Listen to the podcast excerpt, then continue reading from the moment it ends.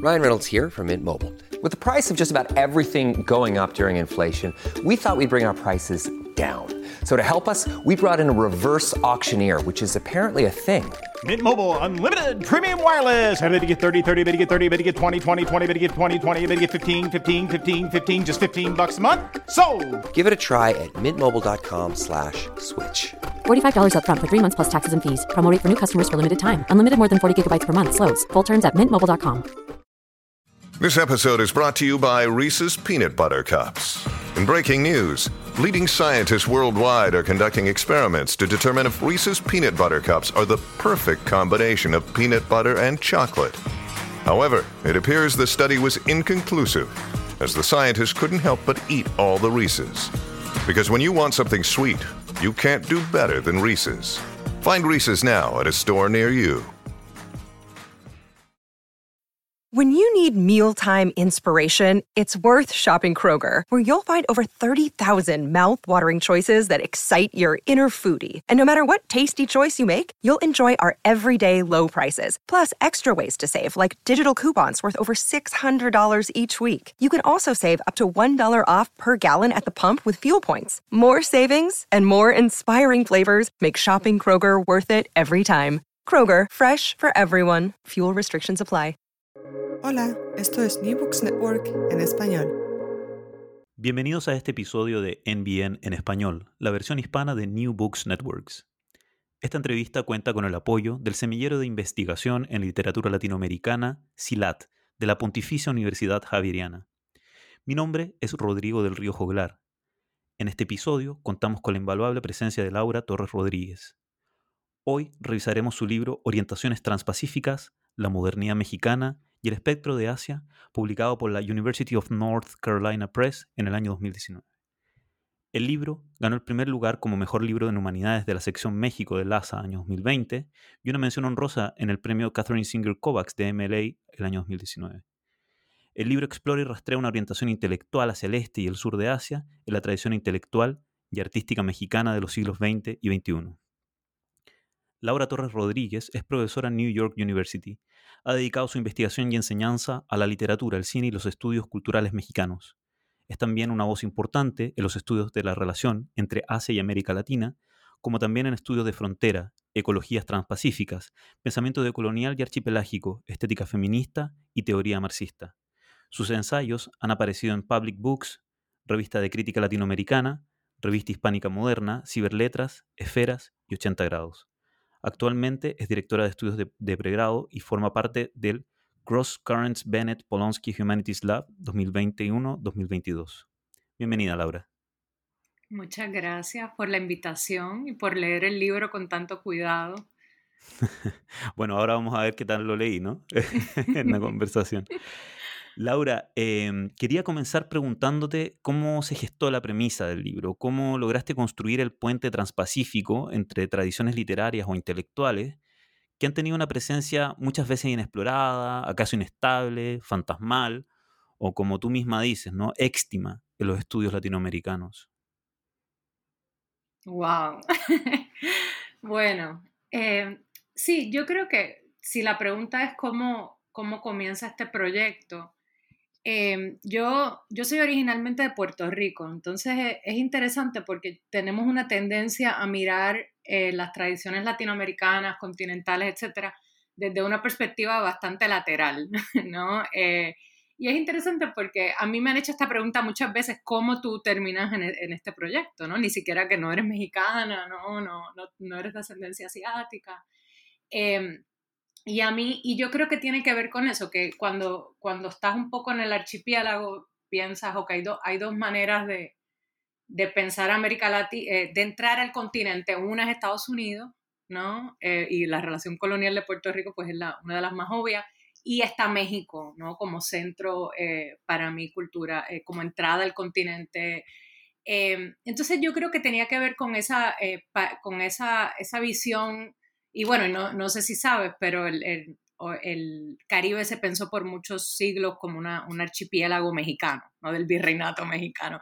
Entonces yo creo que, que tal vez pensar México desde, desde el mar ah, era una pregunta que a mí me interesaba, pero también desde el Pacífico, ya que México tiene una costa pacífica tan grande. O sea, que yo creo que la pregunta que yo, que yo tenía, ¿no? E, era, ¿qué pasa si uno mira esta misma tradición eh, canónica? Porque el libro es bastante canónico en los materiales que aborda.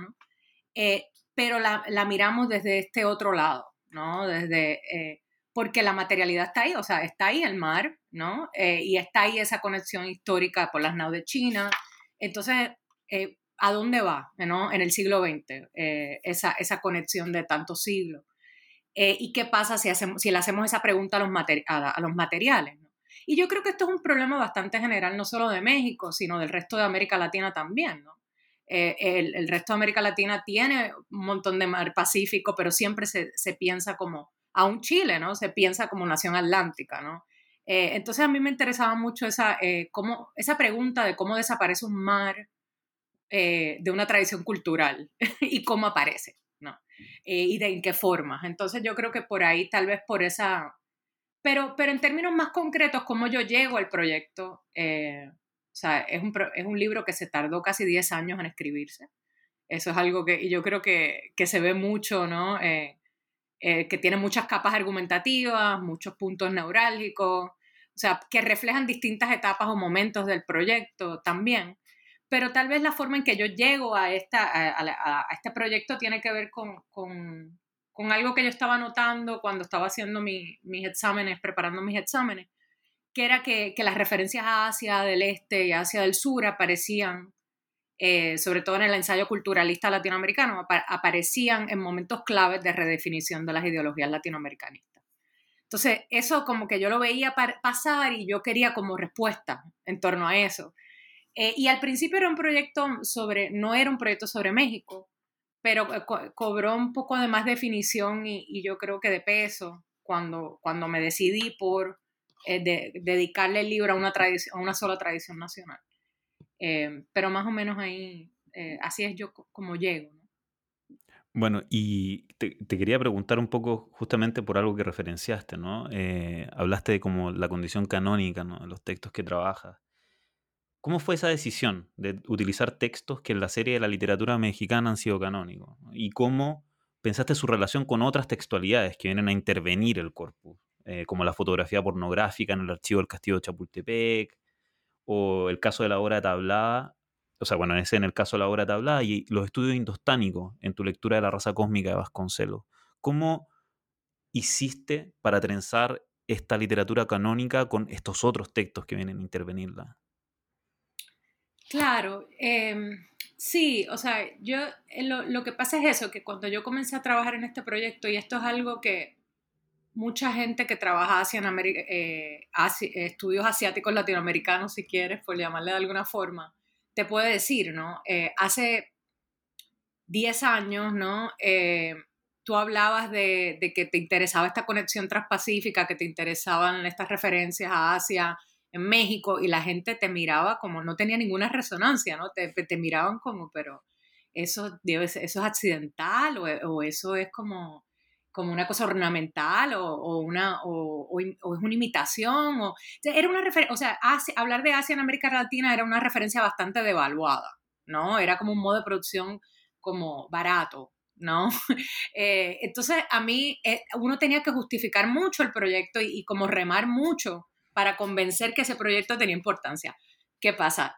Ocho años más tarde, ¿no? Cuando ya yo estaba terminando de escribir eh, el libro, o sea, a todo el mundo le, le, le, hacían, para todo el mundo tenía mucho más sentido, ¿no? Eh, en la medida en que, claro, que ahora la orientación transpacífica del continente es mucho más claro, eh, sobre todo de, la, de, la, región latinoamericana, debido, bueno, por todos los tratados de libre comercio, de, de, comercio transpacífico que se han firmado, pero también porque China se ha convertido en el, en el primero o el segundo eh, eh, socio comercial de la región. Entonces, ahora está muy claro cuáles son cuál es la importancia de este proyecto un poco y de, y de, y de darle una historia ¿no? a, esta, a, esta, a este giro que parecería para muchos como inaudito o nuevo y que no lo es. ¿no? Entonces, esto, esto te lo decía para regresar a tu pregunta. Cuando yo comencé, el punto era convencer a, una audiencia, ¿no? y la audiencia que yo tenía en ese momento era, eran advisors, colegas, ¿no? Eh, de eh, convencer a, esa audiencia de que esto era importante y que, y que lo podías ver aún en la tradición más canónica, ¿no? Que no era una orientación marginal eh, o alternativa, ¿no? Sino que era súper importante para entender la forma en que se habían, se habían pensado los procesos de modernización eh, latinoamericanos, mexicanos específicamente, tanto culturales, estéticos, políticos, económicos. Entonces, tal vez por eso yo selecciono esos textos. Yo tengo una preparación de estudios literarios, ¿no? Eh, y estudios culturales. Por eso es que al principio, eh, cuando yo empecé con la disertación, pues eran textos más canónicos, era, era, la raza, era estudios indostánicos, era la raza cósmica, era las crónicas de tablada, ¿no? los, los poemarios, eh, yo tenía paz en ese principio, tenía, uno, eh, tenía eh, de la India, o sea, era un cuerpo muy literario, muy canónico, que... Pero claro, cuando, cuando fui trabajando el libro y fui acumulando material, ¿no? Me pareció muy importante también pues dar, dar esos contrapuntos, ¿no? No es un libro, o sea, yo creo que eso es parte de cuando uno escribe un libro, cuando uno escribe un primer libro. ¿no? Uno, hubo un momento dado que yo dije que tuve que respetar. Este libro tiene eh, ese. Yo siempre quise que no fuera tan canónico, pero hubo un momento dado que tuve que hacer las paces con eso. Pero sí después tuve mucha oportunidad en, en, en ir añadiendo fotografía, ir añadiendo estos encuentros con el archivo, de los que si quieres podemos hablar con más calma sobre ese encuentro con el archivo específico, porque yo creo que cambió mucho los lenguajes que yo estaba utilizando para hablar eh, de, la orientación transpacífica.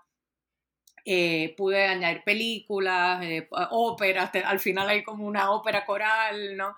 Hay fotografías, ¿no? Entonces, eso, eso, yo fui trabajando por acumulación. Eso fue lo que pasaba, que como a mí me decían que esto era una referencia que era ornamental y anecdótica, pues yo las iba acumulando todas. Entonces yo creo que el libro conserva esa metodología de, por acumulación y por... Eh, sí, eh, entonces a mí todo me parece igualmente importante, ¿no? Y todo estaba contando una historia. Y yo creo que el libro fue floreciendo a partir de ese... Pero al principio hubo que remar mucho para, para hacer un argumento y para convencer de que esto, esto tenía un lugar esencial.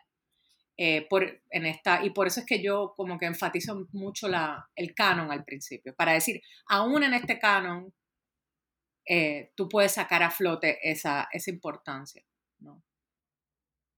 Buenísimo. Eh, de hecho, como en esta, en esta reflexión, tú dijiste que México entra a dar forma a una pregunta que podría haber sido respondida con otros países en principio, ¿no? O sea, no solo con México.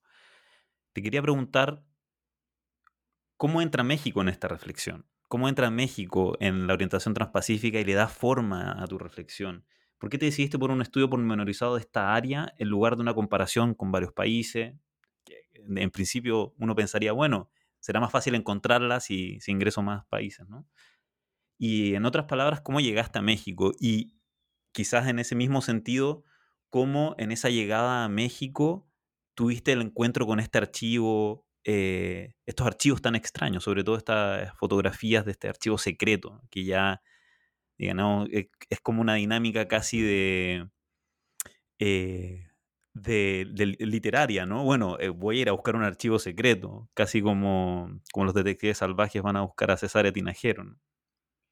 Sí.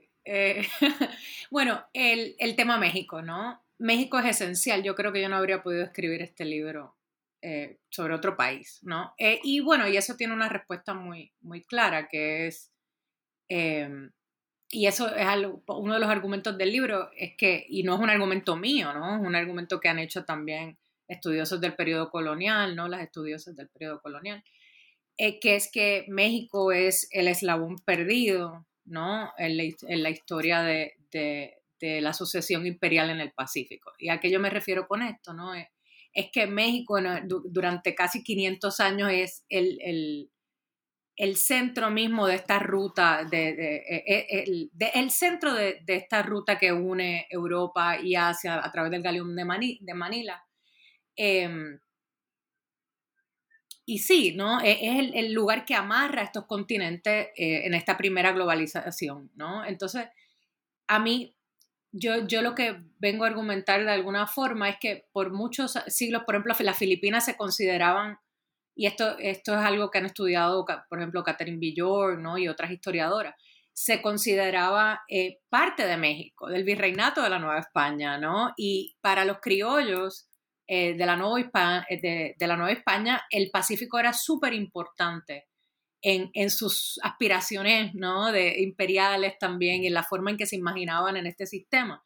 Entonces, eh, ese, ese, como que esa conciencia geopolítica solo se, se, entiende en México. ¿no? Eh, eh, y es un libro sobre todo sobre, sobre, sobre escritura criolla, aún en el siglo XX. ¿no? Entonces, esa, yo creo que esa conciencia y esos archivos y esa forma de acercarse tiene que ver con esa memoria. ¿No? Y, yo, yo básicamente lo que digo es que o la pregunta que yo me hago en el libro es qué pasa si, si las Filipinas se consideraban, por ejemplo, en el primer imperio mexicano luego de la independencia, eh, se consideraban esenciales ¿no? para, para el nuevo, para el proyecto eh, nacionalista, bueno, no nacionalista, pero para el proyecto eh, de post-independencia mexicano. ¿Qué pasa cuando esa, cuando esa conexión se cercena, ¿no? se rompe? Ese hilo que unían, ese, ese, yo lo, yo lo, por eso yo lo pensaba como un miembro fantasma, porque es un puente material que conecta y amarra esta geografía. De momento desaparece, no, no es que desaparece, pero se rompe por, por estos procesos históricos. Em, ¿Y qué pasa con eso, no? Eh, ¿Cómo esa memoria regresa? Por eso a mí me gustaba el miembro fantasma, porque también hay algo ahí que, que todavía duele, que todavía aparece y aparece, es el espectro de lo que llamo el espectro de Asia. Pero era una pregunta muy concreta, porque esa orienta y cuando yo hablo de orientación, es una orientación material, estaba ahí porque estaba ahí, eh, eh, esa cultura material está, eh, em, sí, es, es, esencial para entender eso. Entonces, claro, yo, yo siento que México sentía que, que, que le tocaba heredar el imperio español en el Pacífico y sin embargo lo vienen a heredar los Estados Unidos. ¿no? Entonces, y, lo vienen a heredar los Estados Unidos bastante tarde, en el siglo XIX. Entonces, toda esa historia yo creo que es muy importante eh, para entender estos textos que yo leo en el siglo XX y para pensar, y para pensar este deseo de, de, expansión hacia el Pacífico que se sigue como reiterando en estos textos, de distintas maneras muy heterogéneas. Pero yo creo que, claro, no hace, eh, este mismo argumento no tiene sentido en todos, los, en todos los contextos latinoamericanos. Yo creo que se pueden hacer distintos argumentos pero, pero a mí me, me interesaba mucho eh, esa aspiración imperial interrumpida, ¿no? Que sí lo puedes pensar en otros contextos como Chile, por ejemplo, que sí tiene una colonia en el, Pacífico, ¿no? Que es Rapa Nui. Eh, entonces, como que también yo creo que el aspecto transpacífico permite un poco eh, pensar en la impronta imperial de estos, de estos proyectos latinoamericanos en el siglo XIX. Sí, y sobre todo si lo piensas con relación a los territorios insulares. Pero, claro. pero sí, México yo creo que eres esencial por eso. ¿no? Sí, claro, y, justamente me, parece muy interesante pensarlo desde esta subjetividad que tú llamas eh, no criolla, ¿no? Esta, esta emergencia del republicanismo, que es al mismo tiempo lo que después va a empezar a dejar eh, excedentes ¿no? de, de, otras subjetividades que son digamos, cooptadas o silenciadas durante el 19 y ya proyectándose al 20. Eh, y en ese sentido, quería preguntarte eh, por un gesto que haces en el libro, me parece profundamente interesante, que es la forma en la que se piensa la alteridad cuando nos orientamos transpacíficamente. Digámoslo, en general en el área de los estudios latinoamericanos se ha pensado al otro desde nociones filosóficas o políticas de subordinación o más precisamente de subalternidad. Pienso en culturas locales y tradicionales en el modelo de la transculturación o la posición del otro latinoamericano frente a la conquista europea o las comunidades representadas o mal representadas por el costumbrismo de los visitantes nacionales o extranjeros, digamos nacionales criollos, en la literatura de viaje. Entonces pensaba, ese otro, Asia, se presenta de una manera muy distinta en tu libro, ¿no?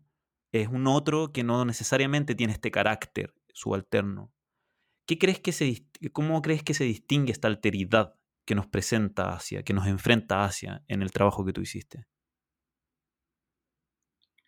Sí, bueno, es interesante porque yo cuando, eso, esto es por lo que yo me quedo con el, con el término orientalismo de Said, ¿no? Eh, que yo no sé si sabes, pero cuando este campo comienza, empieza con como el, el primer debate que se da, ¿no? Es, ok, si habla, cuando hablamos de orientalismo de Said, eh, ¿esta metodología aplica o no aplica al caso de América Latina? ¿No? Porque entonces, entonces tienes varios libros que exploran si, si, si Latinoamérica no tuvo eh, proyectos eh, imperiales como tal, ¿aplica o no aplica el, tema del orientalismo o no? Y para mí, yo, siempre, yo me quedo con ese término porque, porque claro, más que eh, como una construcción de, de, alteridad, a mí me sigue pareciendo muy útil, eh, ¿no? La forma en que Said, eh, sí, la forma en que Said piensa esta construcción, que, que además yo, yo, me quedo con el término orientalismo, pero me, me, interesa cómo se construye esta tradición en torno al y se reorganizan los estereotipos mismos de la, de la biblioteca europea para generar efectos de poder muy específicos, ¿no?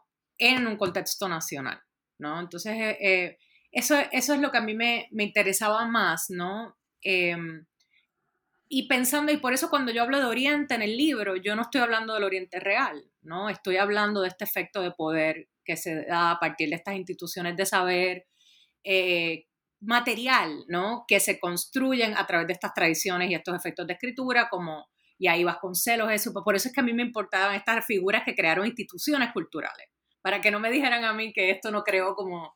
como entonces, a mí me interesaba más la infraestructura eh, que se creaba. Em, y cómo, o sea, porque también esto tiene que ver con las metodologías, ¿no?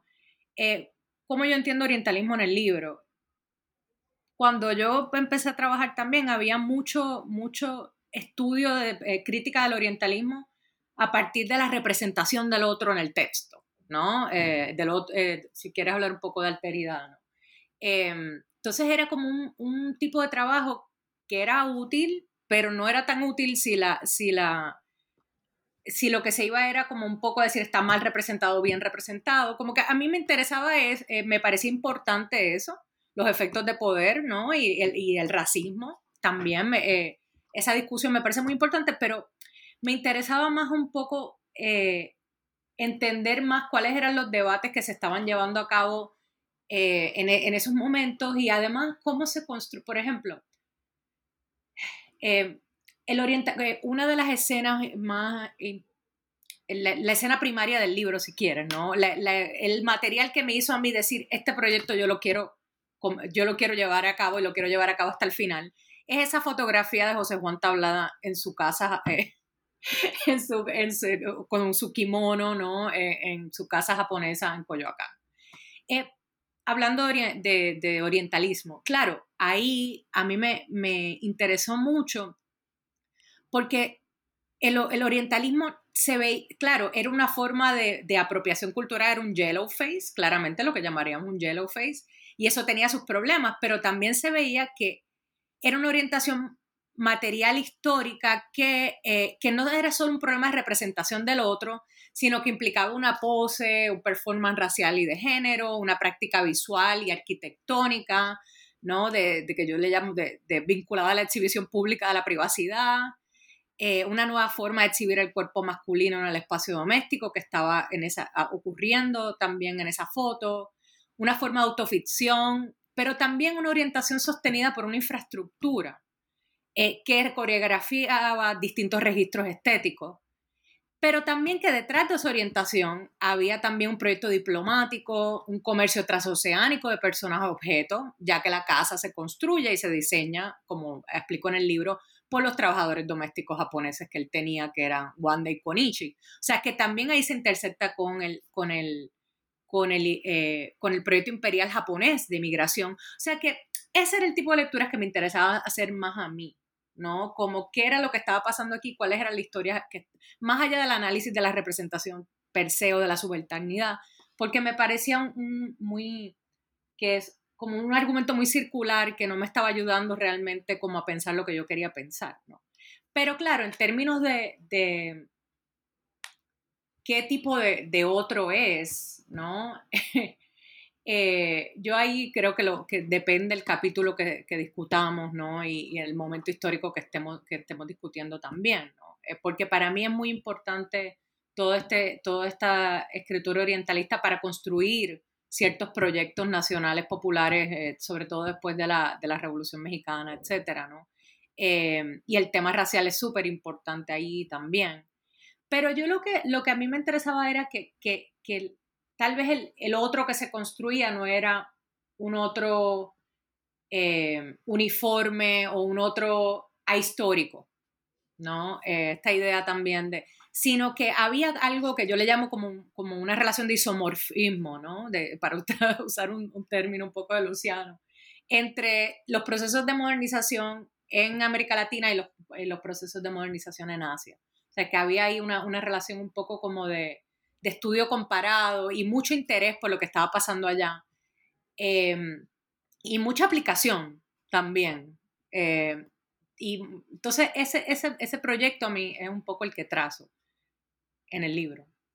Y mm, estoy, estoy completamente de acuerdo que, que el libro, digamos, traduce eso, esa, esa preocupación que no es... Eh, exclusivamente en problemas de representación. Por eso me parece tan interesante el uso de orientalismo, porque parece transformarse el concepto de orientalismo en tu libro, no eh, parece ser, afectado por el problema que está intentando de capturar. Eh, de hecho, si nos pudieras comentar un poco, un poco más sobre esa transformación que tenían estos conceptos más o menos clásicos, estas preguntas más o menos clásicas de, la, de los estudios latinoamericanos, porque, claro, pareciera ser que el, la preocupación del libro no es solamente eh, una preocupación crítico-política, sino que también hay preocupaciones poéticas detrás de cómo estos autores latinoamericanos o estos eh, agentes culturales latinoamericanos están apropiándose hacia maneras productivas, si bien parciales o con ciertos como eh, figuraciones de superficialidad. Entonces,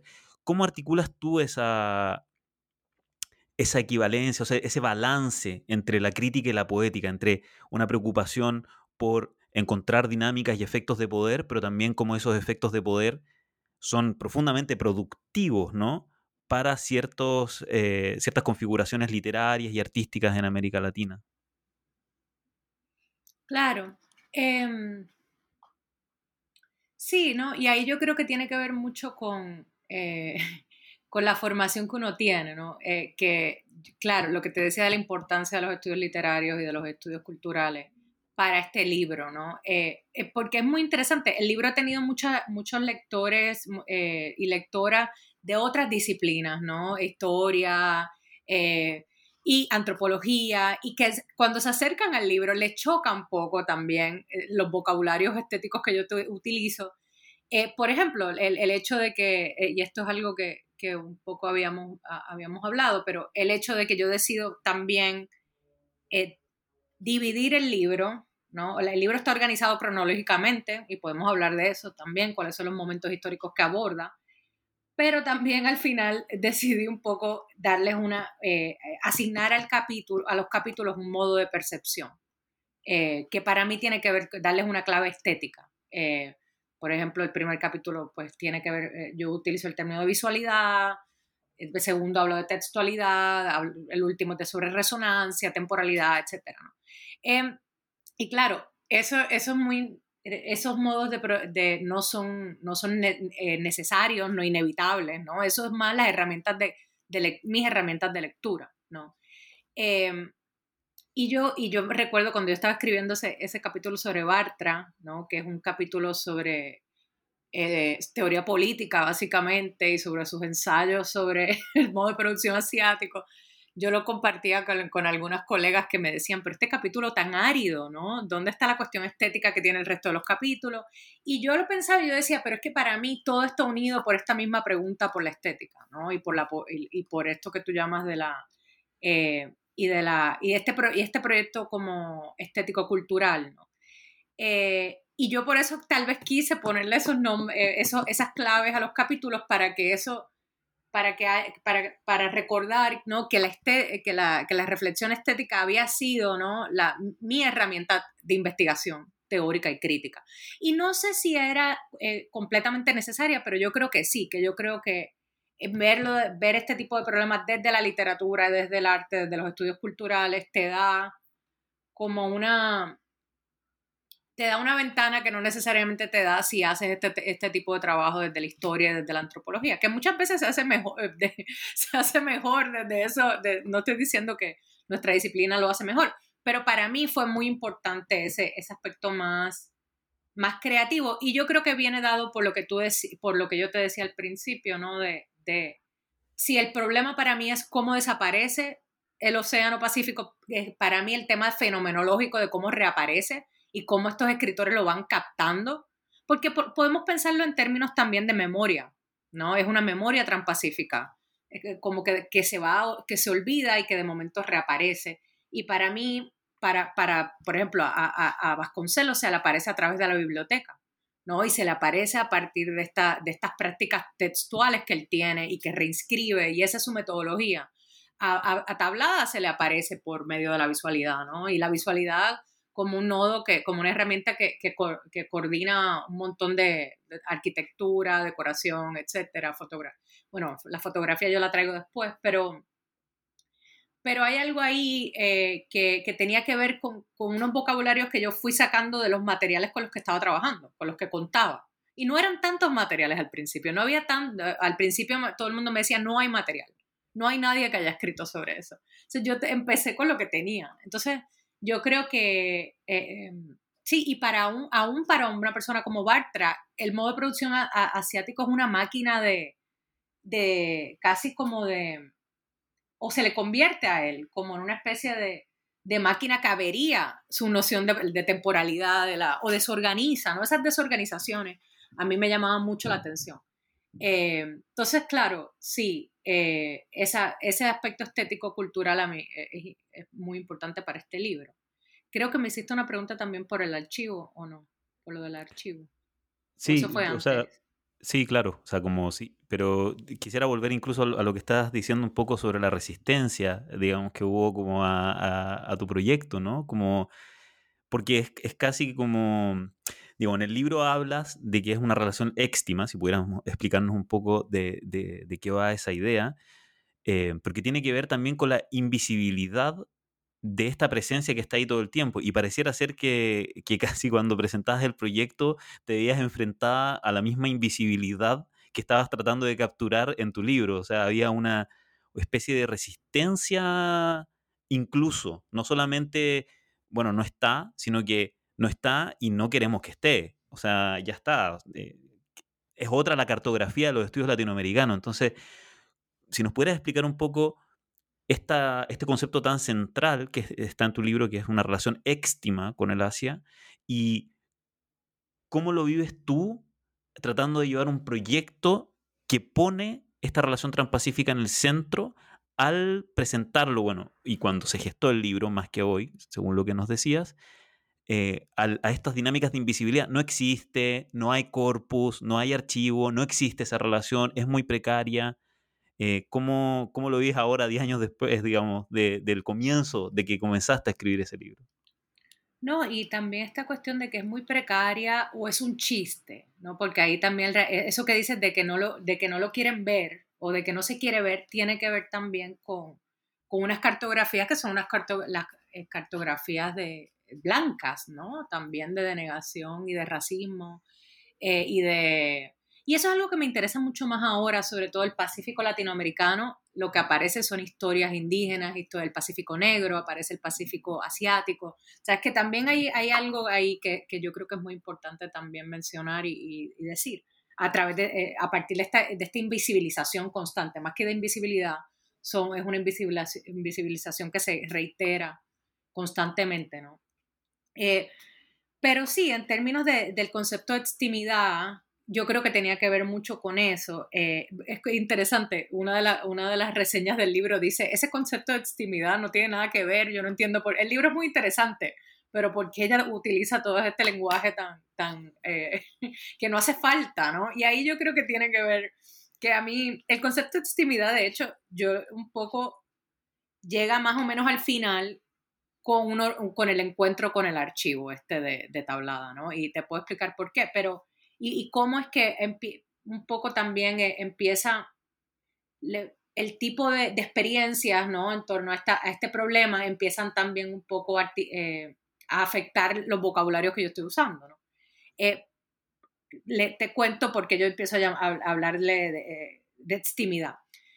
Hace un amigo eh, historiador que es profesor en Penn State, Marco Martínez, eh, que también es, experto en tablada, me había dicho que, que, en el Museo de Historia de, Chapultepec había un, una colección de las estampas de tablada, ¿no? y yo trabajo mucho con las estampas de tablada.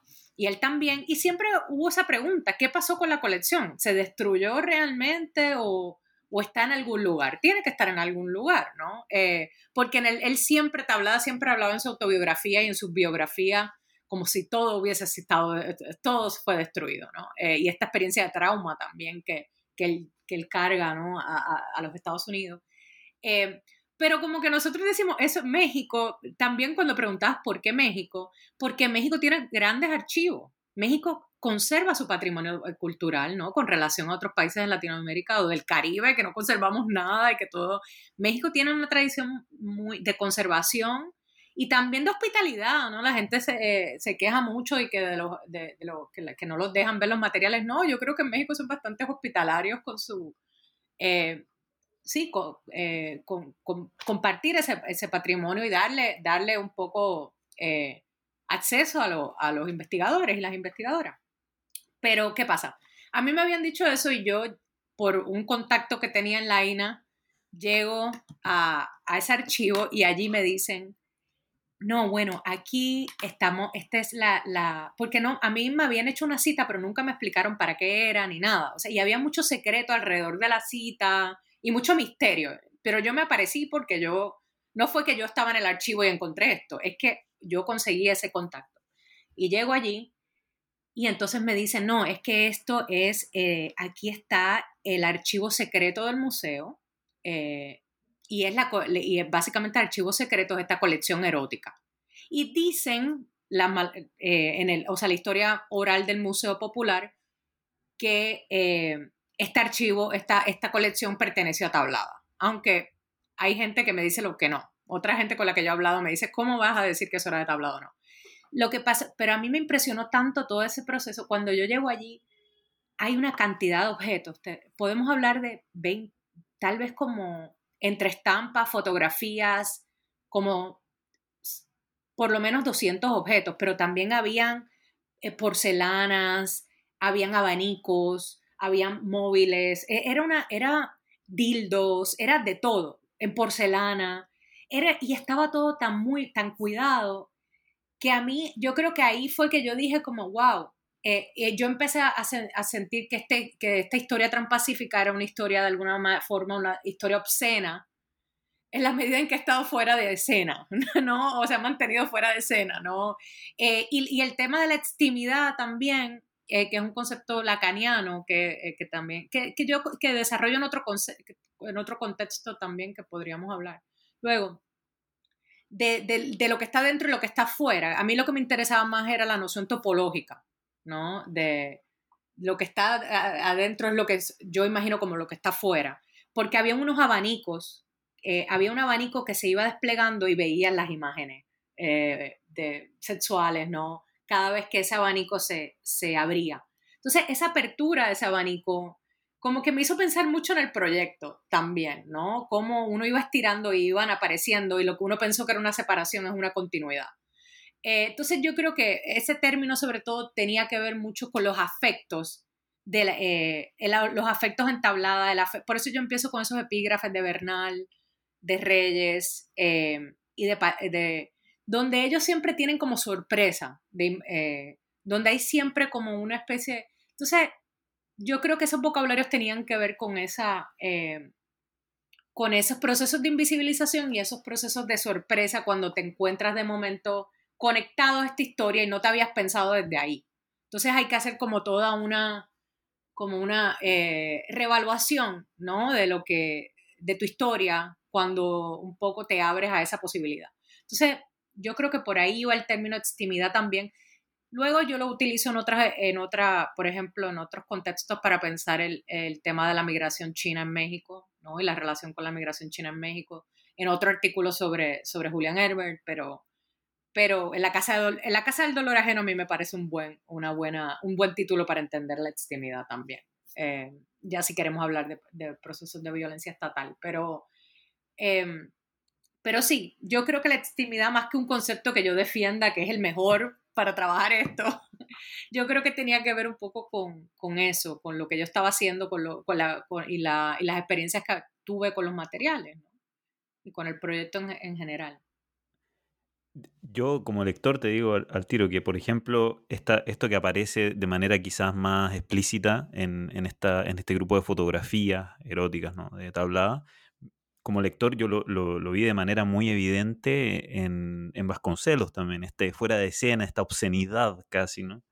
De, de, pensar la cartografía de su formación intelectual, ¿no? Este Bildungsroman de su llegada a una idea de la India que luego pone a funcionar para el Estado mexicano. Lo digo porque eh, relatas cómo su paso por Estados Unidos, ¿no? Lo anglo, el gran antagonista de la raza cósmica, eh, es lo que lo habilita a constituir su pasión por la India de algún modo. ¿Cómo crees tú que esta mediación de frontera, esta fricción entre México y Estados Unidos termina habilitando un desplazamiento transpacífico a Vasconcelos? Ah, hay, hay algo ahí también medio, de nuevo, fuera de escena, obsceno, ¿no? En, en el autor mismo, que, quiere rechazar eso que al mismo tiempo Estados Unidos le está habilitando a pensar su proyecto político e institucional.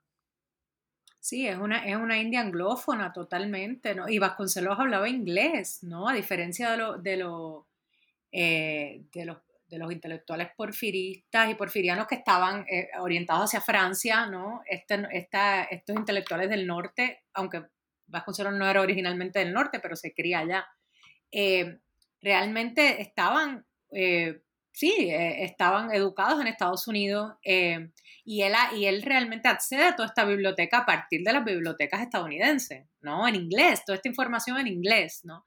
Eh, y a mí, en general, a mí, a mí me interesa mucho uno de los argumentos que, que tal vez no hago también en el libro, pero que continúan informando lo que yo sigo haciendo ahora o lo que hice un poco después, tiene que ver con eso, con que en la relación entre México y Estados Unidos, Estados Unidos niega, no sabe nada, eh, reniega muchísimo de México y no estudia nada de México tampoco. Pero es una, es una relación como bastante, si la estudias desde el Pacífico, desde la historia del Pacífico, eh, como que eh, gana una continuidad, ¿no? La historia de esta, o sea, o puedes ver las similitudes entre ambos países, entre ambos pro, eh, procesos de, de configuración nacional, de industrialización, de, y sobre todo la zona fronteriza, ¿no? La zona de la historia de militarización de la frontera México-Estados Unidos tiene más sentido si la estudias desde el Pacífico, ¿no? Eh, que, desde la, que desde el Atlántico, y eso son violencia. Eh. Entonces, yo creo que a mí me interesa como quiera, en, términos generales, los estudios transpacíficos son estudios también de, de, repensar lo que pensamos que son diferencias entre países, ¿no? Y, y yo creo que ahí hay, hay mucho por hacer también. ¿no? Pero en el caso de Vasconcelos es muy interesante porque también, por ejemplo, él en estudios indostánicos, él reniega de la teosofía. Él dice que la teosofía es una cosa poco seria, eh, que no tiene nada, o sea, que ningún interés. Y La raza cósmica es un libro teosófico, ¿no? En su estilo.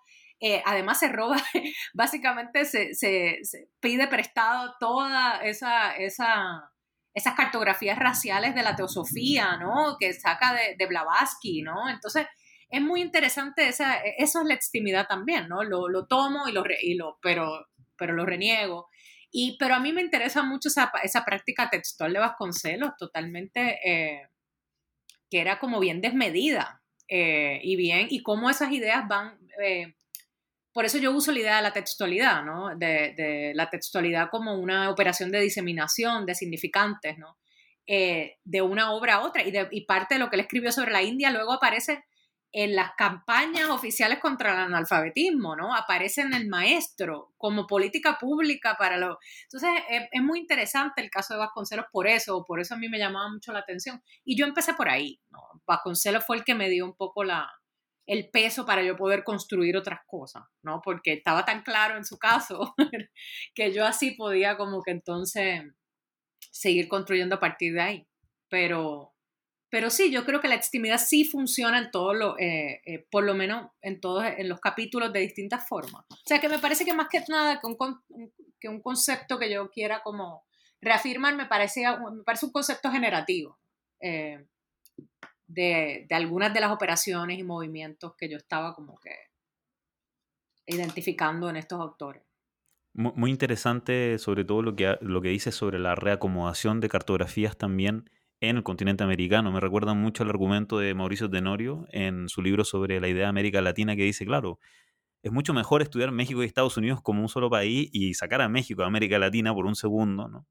Para, mm, para poder estudiar esta relación realmente, ¿no? Y estudiar eh, procesos históricos que si no serían invisibles. Y me parece que justo esta orientación transpacífica que estás proponiendo produce esa reacomodación, produce una reacomodación donde incluso los mismos países, como tú decías, están eh, siendo reconsiderados, ¿no? Las fronteras mismas de esto que creemos que son tan eh, estables. Me parece interesantísimo.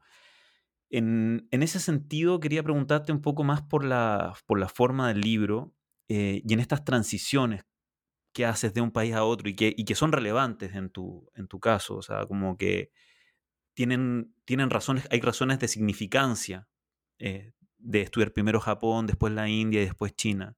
¿Cómo, cómo pensaste esas transiciones? Y sobre todo, eh, me gustaría también que después de explicarnos un poco esas transiciones, si, pudieras, Laura, em, ¿por qué China llega tan tardíamente?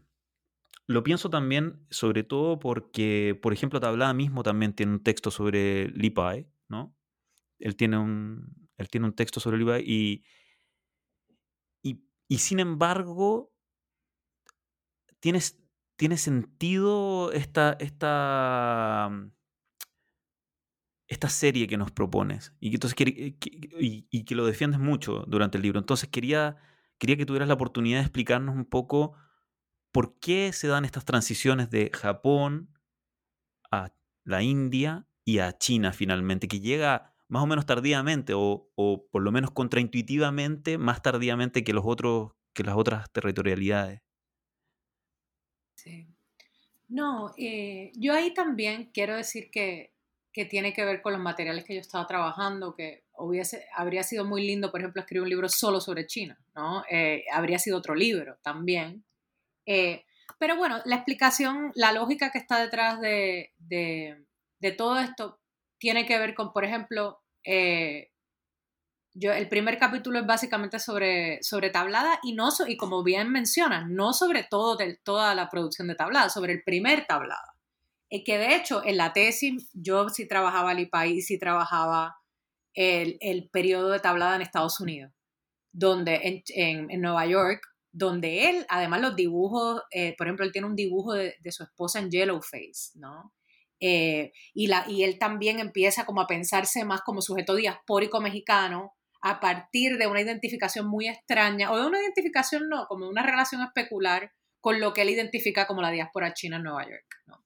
Entonces, eh, sería, yo eh, pienso que China es súper importante en tablada, pero yo decidí porque quería meter a las fotografías y lo del archivo, de como, como un poco de, delimitar ese, ese, trabajo ese primer periodo, ¿no?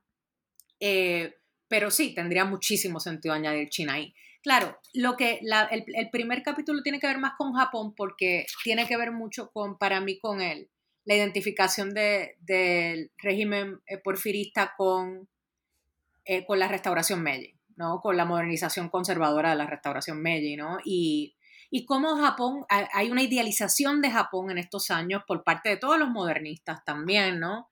que resulta además muy problemática también, ¿no? Que muy esteticista y muy problemática si, si pensamos que Japón se va a convertir eh, y, en, una, en, un, es una identificación imperial, ¿no? Con una, con, eh, y con...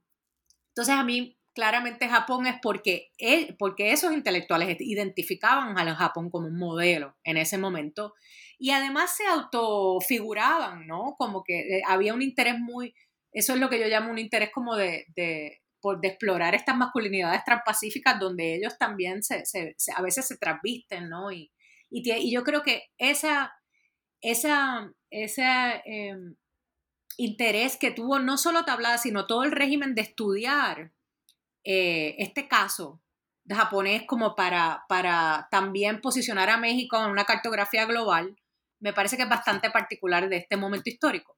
Y yo lo que argumento ahí es que, y, y por ejemplo, el racismo antichino durante esos años versus cómo se habla de los japoneses, es muy, o sea, tú ves en las crónicas del País del Sol el racismo de tablada eh, contra las poblaciones chinas en, en, Japón, es terrible, ¿no? Entonces, e, ese, esa, esa contraposición me parece importante también, ¿no? Cómo, cómo, cómo Japón también se, se percibe como una nación asiática, pero más blanca que las demás, ¿no? También. Entonces ahí hay algo como ocurriendo. Pero yo lo que vengo a decir es que la Revolución Mexicana acaba de dar traste un poco con eso, eh, con esa identificación, porque la Revolución Mexicana, y esto es un libro que empezó siendo un libro sobre la Revolución Mexicana. No, a mí mi, mi, director de, me decía, el Román de la Campa me decía, esto es un libro sobre la Revolución Mexicana, claro, y yo decía, bueno, sí, pero en cierta medida sí, ¿no? Y a mí me interesa cómo la, la Revolución Mexicana impacta, ¿no? Las formas de ver el Japón, pero también eh, ya como que no, eh, no hay tanta resonancia. Japón, Japón sigue teniendo una presencia importante y un prestigio. A mí siempre me llamó la atención el prestigio que tiene Japón en México, aún hoy, ¿no? Siendo aún, a pesar de todo este, este imperialismo y de todas estas... Eh, pero entonces yo vengo a argumentar que India, para Vasconcelos, por ejemplo, y por eso es que escojo India, porque, porque es el país que escoge Vasconcelos también, aunque luego va a renegar de la India en muchos sentidos. Em, India se convierte en un modelo precisamente por, por, la, por la escritura de, eh, anticolonial, ¿no? Eh, por, por distintas razones, eh, se, se, convierte como un mejor modelo para estos intelectuales y sobre todo para Vasconcelos. Y no es que Japón desaparezca, pero ¿quién va, quién va a tener más visibilidad? Es, son los años donde Tagore también tiene muchísima visibilidad y pasa por Sudamérica, ¿no? O sea, hay una serie también de transformaciones ahí. Em, y tiene que ver sobre todo con la orientación anglófona. O sea, eso de Estados Unidos y México, yo creo que era Juan González que decía son dos, es una economía dos países, ¿no? Entonces yo creo que en ese, en ese tiempo también ahí hay algo.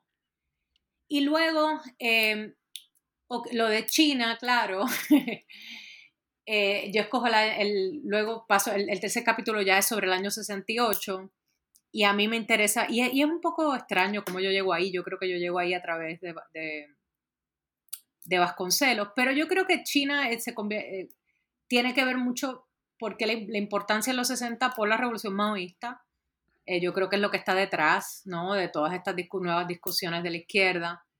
Pero en, este caso de México yo no trabajo tanto el maoísmo porque lo que me interesaba más es, el nacimiento de esta ficción estatal, lo que yo llamo ficción estatal, que es el, y todo lo que se escribe sobre el Estado mexicano en los años 60 de parte de la izquierda. Como un mandarinato, ¿no? Sí. Sí, sí como, eh, eh, sobre todo las ideas sobre la burocracia. A mí me interesa mucho el tema de la burocracia en general también. Eh, como ficción también del liberalismo, como ficción, una ficción racista, ¿no? El, depotismo oriental y el modo de producción asiático también tiene sus problemas, aunque yo creo que se convierte en un, un, concepto interesante para pensar en muchas cosas. Pero bueno, yo creo que en los 60, pues ya China, a mí me parece, a mí me interesa cómo aparece si, si, si para Tablada y, Vasconcelos, eh, Japón e India eran como unos modos de, de, expresar la, excepcionalidad ¿no? de, eh, de, de, América, de, de América Latina ¿no? y también de México específicamente. Yo creo que a partir del 68 ya empieza a venir los lenguajes de la excepción estatal, que a mí me interesa mucho un poco hacer una genealogía de esos lenguajes. Y China aparece ahí como todo el tiempo eh, aunque en el capítulo de Bartra realmente no es sobre China específicamente, ¿no? Eh, pero ya en el capítulo de Bernal sí, y ahí eh, es que traigo un poco también lo de la, memoria silenciada de la, de la violencia estatal ¿no? y de las campañas antichinas que aparecen en los 60 también como memoria ¿no? literaria de un proceso que, que que sí, que, que, no estaba, eh, no era parte de los repertorios de la, de la historia oficial sobre la revolución. Y ahora es que se está formando esa memoria y esa, y esa historia de forma más articulada en México. Em, y bueno, y el último capítulo, eh, post-NAFTA, yo vuelvo a Japón, pero ese capítulo pudo haber sido sobre China también, ¿no? Yo creo que ahí, eh, yo escojo Japón por el tema de la maquila, de la industria maquiladora, que tiene bastante eh, influencia en la, frontera, ¿no? Y por el nuevo japonismo, que, yo, que a mí me parece interesante, como que yo creo que hay un nuevo japonismo que tiene que ver con, con la cultura global, o puede haber sido Corea, también habría sido interesante. Eh, pero yo creo que, que en el fondo la, la, pregunta importante es China ahora, sobre todo en el momento contemporáneo. Yo creo que esa fue más una elección por los materiales que yo estaba trabajando, pero eh, pero hay un regreso de Japón muy interesante eh, y que a mí me interesa pensar en, en ese capítulo. Eh, pero no necesaria, pero creo que pudo haber sido China o debió haber sido China, en muchos sentidos. bueno, está, está, buenísimo igual, ya. Eh, lo, que, lo que sí quería era como, ya llegando sobre el final de la, de la entrevista, era preguntarte de nuevo por esa premisa del libro que nos comentaste al comienzo, esta herencia de las aspiraciones imperiales criollas, ¿no? De la cultura mexicana proyectada al Pacífico. Lo pregunto porque sobre el final, y quizás aquí volvemos al Caribe de una manera bastante indirecta, en el epílogo confiesas como parte directa de tu proyecto político intelectual la desimperialización. Eh, ¿Nos podrías contar qué imaginas como una crítica desimperializante? ¿Cómo participa este proyecto crítico? ¿Y qué resonancia y qué diferencia tiene con los estudios subalternos o el proyecto descolonizador? ¿no? Eh, que hoy en día tiene eh, los subalternos, digamos, en los 2000 y, y ahora la, la, decolonización como, como horizonte más o menos utópico de, de, los estudios latinoamericanos. Sí, yo ese, ese término lo uso bien al final del libro, en, ese, en el epílogo, ¿no? Es un término... Bien, bien al final, sí, sí, sí, sí. De Consin Shen. Eh, que, que él utiliza, eh, porque yo en, esa, en ese epílogo, a mí lo que me, o sea, lo que está detrás de eso es que hay, o sea, y es la pregunta por exactamente por lo, que tú me estás diciendo, ¿por qué esto es importante hoy? ¿No? Em, y yo creo que hay, hay una, una tendencia por parte de las instituciones culturales y artísticas a de momento como celebrar, ¿no? Una especie de globalización transpacífica.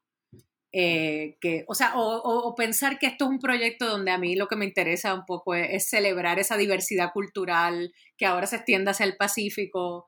Eh, y yo creo que, eh, lo que lo que dice Shen en, en, cierto sentido es que no hay globalización, no, o sea, celebrar la globalización sin, sin un proyecto de desimperialización es es peligrosísimo, sobre todo cuando estamos viendo que lo que está detrás de esta orientación eh, de, América Latina hacia el Pacífico son, es el regreso del nuestro activismo. Eh, entonces, yo en ese, en ese epílogo eh, estudio, por ejemplo, como dos, dos exhibiciones, dos exposiciones, perdón, de, de arte que una en, el Museo Slim, de Carlos Slim, el Museo Sumaya, ¿no? Y otra en, en, el, Museo de, de, Fine Arts de Boston, que, que de alguna forma retoma, eh, escenifican ¿no? la importancia del comercio material de del galeón de Manila. Eh, y, lo que, y a mí me parece bien problemático porque curiosamente siempre es como una celebración del esplendor de esta cultura, ¿no? De, eh, del oro y de la plata y de la porcelana y del marfil y como de esta, de esta especie como de, de extimidad, ¿no? Como de encontrarse de momento que siempre América Latina siempre estuvo conectada con, con Asia, ¿no? Y, entonces son unas celebraciones ominosas, a mi parecer, de una cultura imperial y colonial, ¿no? De origen extractivista en un contexto donde Carlos Slim eh, eh, es, también una, una, persona que tiene eh, intereses mineros, ¿no? entonces, yo, para mí la desimperialización tiene que ver con eso, tiene que ver con... Y además me parece ominoso también porque de momento es repetir las aspiraciones imperiales criollas con estos lenguajes y, sus discursos, ¿no? de expansión hacia Asia y de donde, donde se donde un poco se, se celebran la, la, libre, o sea, circulación de las mercancías y de los metales y de, los, y de los recursos naturales y no de las personas, ¿no? Entonces ahí yo creo que eh, para mí lo importante con ese término de desimperialización es que ese trabajo lo tienen que hacer todos, no lo tenemos que hacer todos, ¿no? No es por, yo no estoy diciendo que eh, México tiene esa tradición de, aspiración imperial que se está traduciendo también en ese tipo de, eh, de, modelos económicos, de, reinscripción de esos modelos económicos. Entonces yo creo que, más que decir América Latina nunca, no, no, tiene proyectos imperiales, así que no tiene que hacer ese proyecto de desimperialización. No es cierto, ¿no? Lo tiene que hacer, es multipolar, eso es lo que yo quería decir, ¿no? Es multipolar y tiene que empezar, eh, lo tienen que hacer todos, Estados Unidos, México, porque para Chen es un, término que tiene que ver con, con, por ejemplo, los legados imperiales en Japón, en China, que él decía, simplemente no es el problema del occidente. El imperialismo no, lo, no es del occidente nada más, ¿no? Es también eh, eh, se tiene que hacer. El Pacífico está totalmente atravesado por estas historias imperiales en competencia que lo que, y que, están y que, y que tienen unas víctimas bien específicas, ¿no? Entonces, como que yo creo que es eh, esa, esa, multipolaridad del imperialismo y yo lo veía más en ese, y evitar la, la reiteración, ¿no? De esas celebraciones que no hacen el trabajo de la desimperialización, ¿no? Eh, o sea, que básicamente era más un llamado a, pensar cómo podemos pensar la, historia, porque para eh, hacer memoria de esas conexiones eh, sin reinscribir esos imperialismos, ¿no? O, reescribir estos modelos e, económicos, sobre todo el, el del extractivismo. Eh, pero es interesante, hoy por ejemplo, hablaste cuando me presentaste que estoy trabajando en, un Humanities Lab que se llama Cross Currents y hoy nos reunimos con, una, con unos, unos compañeros de Leader Manila, de, de, de, Queens, y estábamos pensando, ¿por qué no hace, eh, que estábamos pensando en la diversidad, por ejemplo, eh, lingüística, culinaria de Queens, ¿no? Donde tú tienes todas estas poblaciones eh, de las Filipinas, pero surasiáticas, etcétera, y todas estas poblaciones latinoamericanas, y estábamos pensando en el galeón de Malila, ¿no? Hay algo ahí que se puede conectar esas historias, pero ¿cómo hacemos eso sin reinscribir la, lógica celebratoria de la globalización transpacífica que tiene estos efectos? Entonces yo creo que iba más por ahí, más que por hacer un nuevo, una nueva intervención eh, eh, con relación a los estudios decoloniales, ¿no? yo creo que era más como lo que yo saqué de este libro o, lo que me interesaba a mí, qué es lo que podemos sacar de aquí, ¿no? Y, tomando un poco lo que, lo que estabas contándonos así de, de este Cross Current eh, Lab, eh, Bennett Polonsky Humanities Lab, eh, quería aprovechar de preguntarte, ¿qué estás haciendo ahora? Digamos, después de este libro, después del esfuerzo de este libro, ¿qué, ¿en qué proyectos estás contemporáneamente trabajando? Sí, yo creo que he estado como descansando, pero, pero bueno, pero algo que me interesa mucho, que tiene que ver con esto, es, esa... Eh, exacto, si yo trabajé más en este libro todavía sobre el orientalismo, ¿no? Todavía como sobre... Eh, sobre problemas de representación cultural, la historia intelectual, ¿no?